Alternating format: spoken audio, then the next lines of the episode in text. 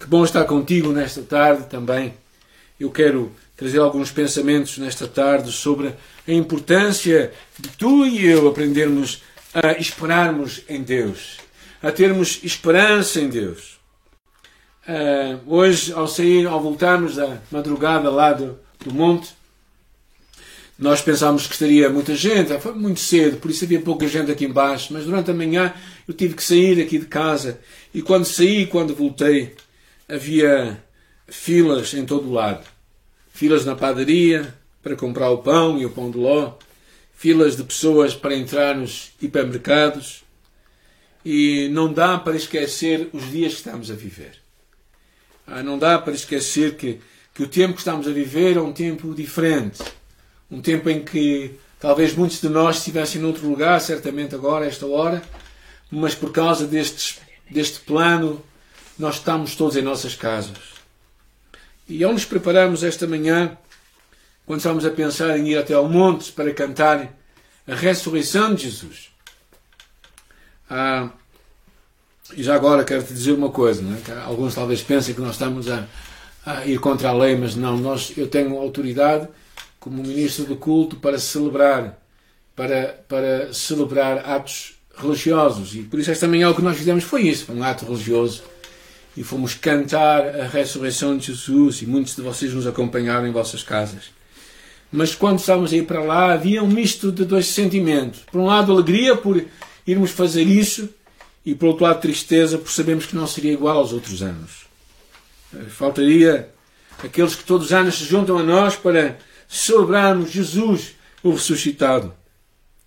Ah, e quando pensamos neste tempo, neste tempo de perigo, de dificuldades, de lutas, de doenças, não tem necessariamente de causar em nós um sentimento de falta de esperança. Mas certamente é a forma como tu e eu respondemos ou processamos estas notícias do dia a dia que nos vai provocar este sentimento ao outro. Vivemos dias em que pessoas ficam tão inseguras e tão incertas quanto amanhã que ficam paralisadas. Outros ficam com um pesar que leva-os a uma falta de esperança. Eu estava a pensar acerca deste tema. O que é que nos leva a ter falta de esperança? Bem, uma das razões é a situação. Esta consciência da condição frágil demais que nós temos na nossa vida diante do obstáculo. A consciência da brevidade e da fragilidade da vida está mais real do que nunca. Nesta fase, já todos os homens, os poderosos, os ricos, os sábios, os mais educados, todos eles têm consciência de que a nossa vida é frágil e que verdadeiramente nós não controlamos o futuro. Nem tu nem eu. Ah, outra coisa que também às vezes pode trazer, trazer alguma falta de esperança é as circunstâncias que parecem-nos ser tão ameaçadoras, diante das quais nós não conseguimos responder de uma forma positiva. E outra situação é o futuro, que olhamos para o futuro, não é? é?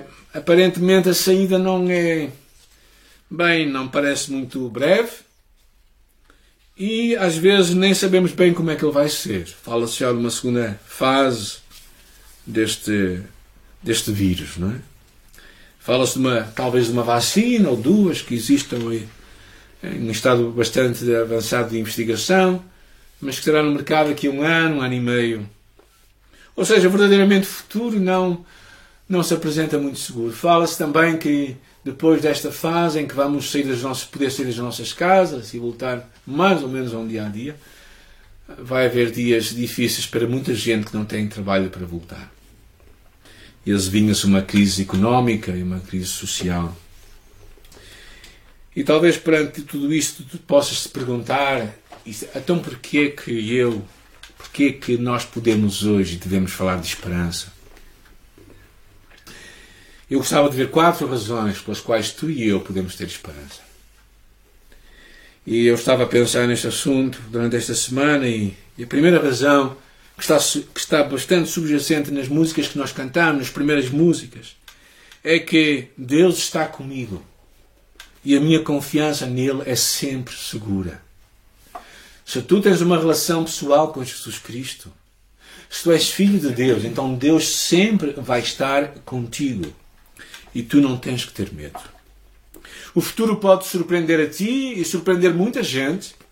Ninguém esperava isto, mas não surpreende Deus, de certeza. A Bíblia está cheia de palavras de esperança. Alguns salmos que eu queria ler para vós. Salmo 39 diz: Agora, pois, Senhor, que espero eu, a minha esperança está em ti.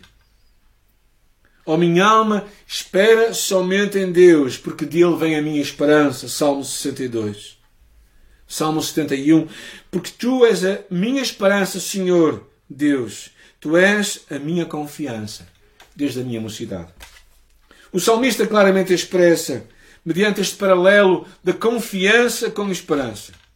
E o segredo para tu teres uma pessoa de esperança é aprenderes a confiar em Deus aprenderes a encontrar um espaço da tua vida em que tu confias nele. É que eu quero te encorajar a fazer um exercício se tu confias em Jesus, a colocar a tua mão no peito e dizes assim: Senhor, que bom que tu habitas aqui. Quando tu fazes isso, estás verdadeiramente a dizer que desse Deus do universo está a habitar em ti.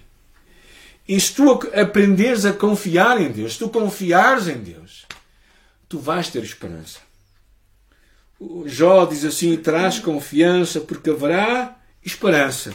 Olharás em volta e repousarás seguro. Jó escreveu isto no meio de uma grande, de uma grande catástrofe que havia na sua vida. E ele aprendeu a confiar em Deus. Jeremias diz: Bendito o varão que confia no Senhor e cuja esperança é o Senhor. Deus pode ser a tua esperança. E o apóstolo Pedro quando estava a ser perseguido com toda a igreja, ele escreve assim, ele falando de Jesus, e por ele credes em Deus, que o ressuscitou entre os mortos, lhe deu glória para que a vossa fé e esperança estivessem em Deus. Então o facto de Deus estar comigo, neste momento da minha história, e sendo Ele o Deus Todo-Poderoso, o Senhor de toda a história, o Abba Pai, me leva a descansar nele eu posso ter esperança que o Deus da história é o meu paizinho. Descansa em Deus. Celebra o Deus que habita em ti e em mim. Guarda as palavras de Jesus e eis que eu estou convosco todos os dias. E quando ela falou de todos os dias, também inclui os dias que nós vivemos hoje. Então, este é um Deus. E a primeira razão pela qual tu e eu devemos ser uma pessoa de esperança, se tu conheces Jesus Cristo, tu podes ser uma pessoa de esperança é porque Deus está contigo e tu podes confiar nele.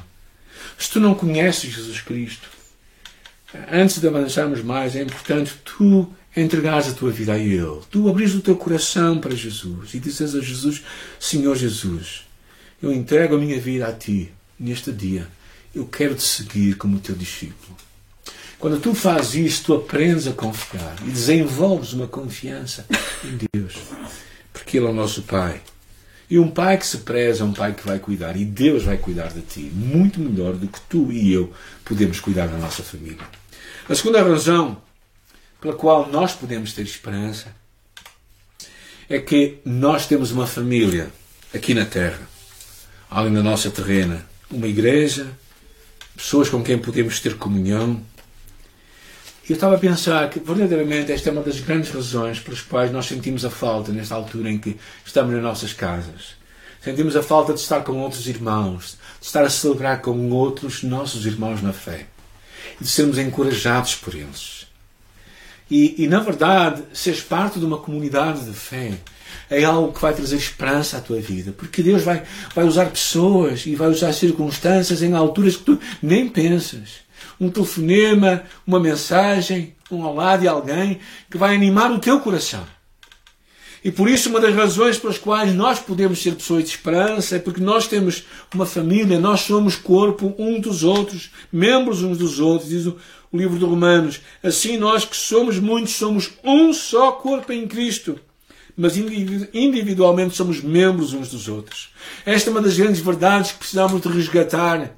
A verdade de que nós somos comunidade, somos família. E é interessante a carta do apóstolo Paulo aos Coríntios diz assim: Mas antes tenham os membros igual cuidado uns dos outros. A ideia de que nós devemos cuidar uns dos outros. Por isso é que é importante nós falarmos com os nossos irmãos, nós contactarmos com eles durante a semana, nós telefonamos, nós sabemos como é que eles estão, nós estamos dispostos a abençoá-los, a ajudá-los, a estar com eles. O, o, o, apóstolo Paulo percebeu isto de uma forma tão clara e tão profunda, porque ele era, ele era além de, de, de judeu, ele era também cidadão romano. E os cidadãos, cidadãos romanos eles tinham privilégios que os outros não tinham. E quando ele escreve a carta a, a, a Éfeso, ele diz assim: Agora não sois estrangeiros nem forasteiros, mas concidadãos dos santos e da família de Deus. Eu e tu somos parte da família de Deus. E como família de Deus, temos irmãos em Cristo, temos família que nos vai apoiar. E uma das razões pelas quais tu e eu podemos ter esperança é que temos pessoas que nos podem ligar, que, nos, que nós vamos amar e que nos vão amar a nós e nos aceitar tal qual nós somos. Então encoraja-te, encoraja-te por aqueles que à tua volta têm sido bênção para ti e tu procura ser bênção para os outros. Há mais duas razões que eu queria falar convosco, pelas quais tu e eu podemos ter esperança. A segunda de, a terceira delas é que nós temos promessas de Deus. As promessas que Deus nos dá sempre vão acontecer. E diz assim: Para sempre, ó Senhor, a tua palavra está afirmada nos céus. E é interessante, não é? O Salmo 130 diz assim: Aguardo no Senhor, a minha alma o aguarda e espero na Sua palavra. Ou seja, Deus tem promessas e a palavra de Deus não vai falhar. Ora, a palavra de Deus também não prometeu sempre tempos fáceis. Ah, o livro de Romanos diz: Alegrai-vos na esperança Sendo pacientes na tribulação, perseverai na oração. Esta ideia de tu e eu estamos sermos pacientes na tribulação e perseverar na oração é o que realmente está no pacote. No pacote para tu teres esperança passa por tu seres paciente. E esta é uma altura dessas, é uma altura em que tu e eu precisamos exercer muita paciência. Eu tenho dito isso a várias pessoas. É uma altura em que nós temos de ser mais generosos do que costumamos ser no nosso espírito. Sermos mais tolerantes, não é?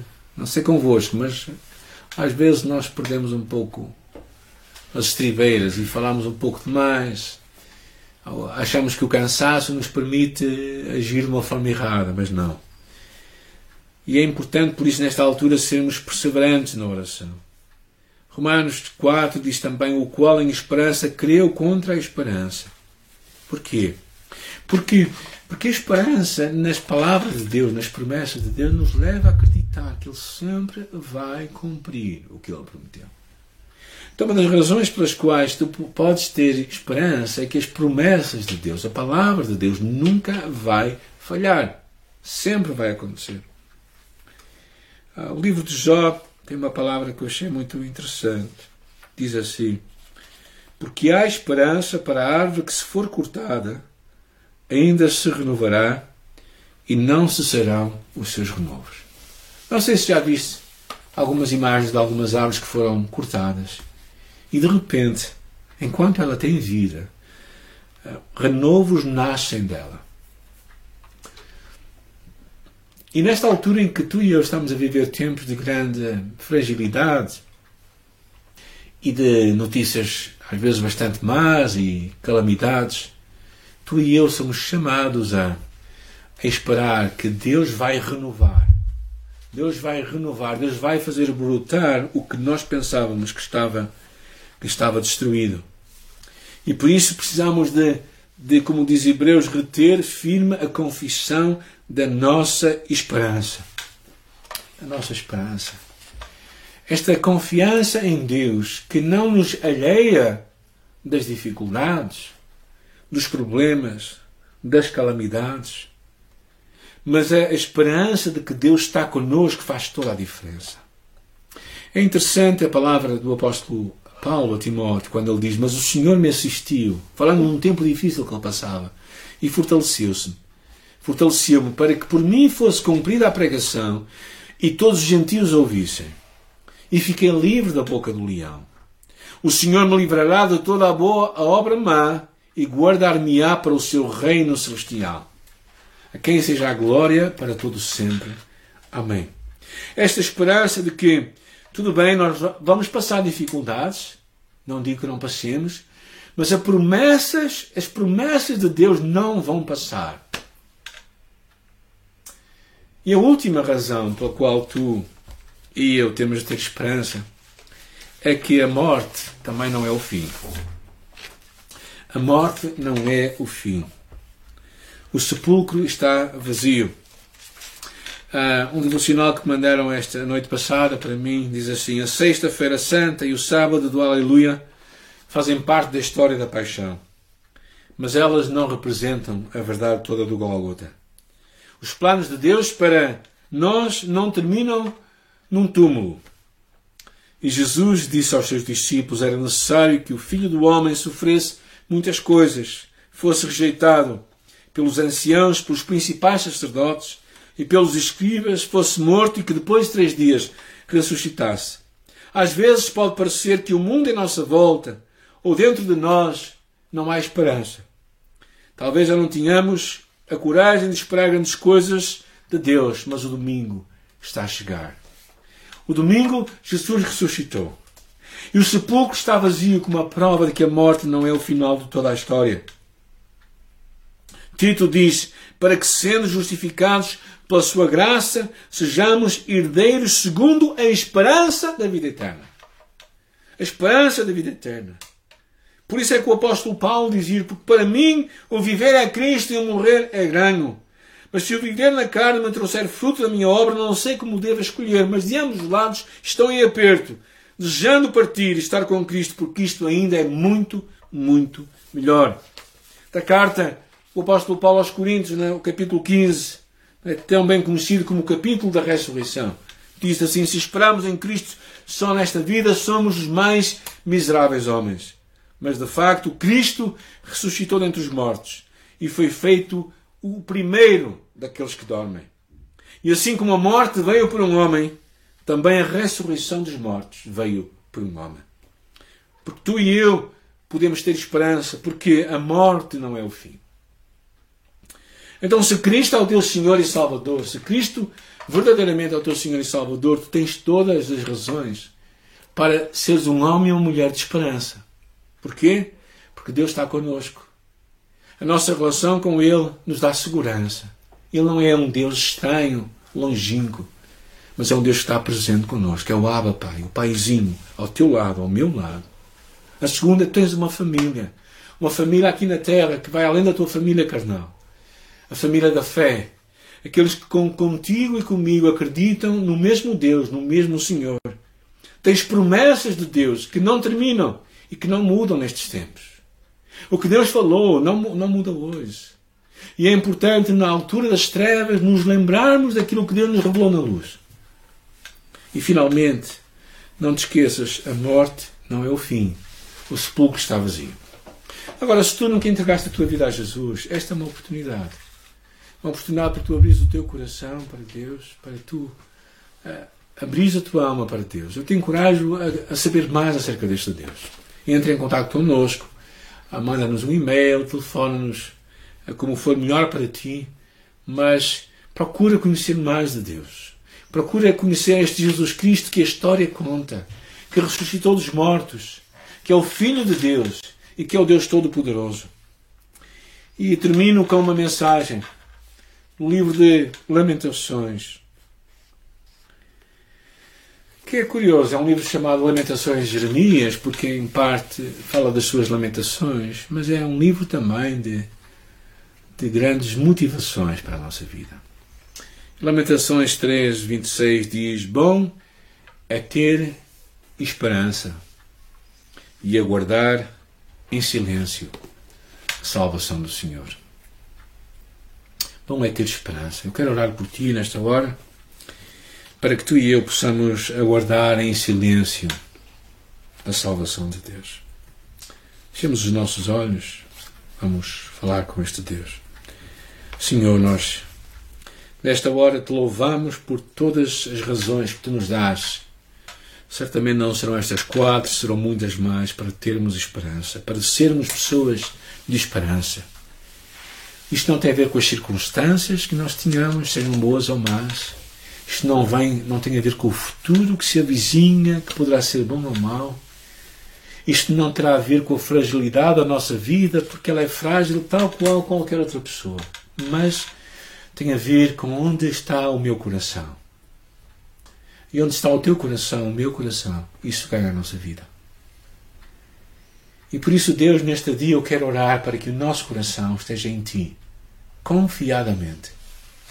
Eu quero orar, Senhor, para que aqueles que hoje estão a lutar com, com emoções negativas, estão a lutar com depressão, com... que saibam colocar a, a sua mão no seu peito e dizer que bom que tu habitas aqui no meu coração. E descansar nesse amor. Obrigado Deus. Obrigado. Nós louvamos o teu nome porque tu habitas em nós. E porque tu habitas em nós, nós temos todas as razões para termos esperança. Todas as razões para termos esperança. E por isso também dizemos, Senhor Jesus, damos graças ao teu nome e entregamos a nossa vida a ti. Amém.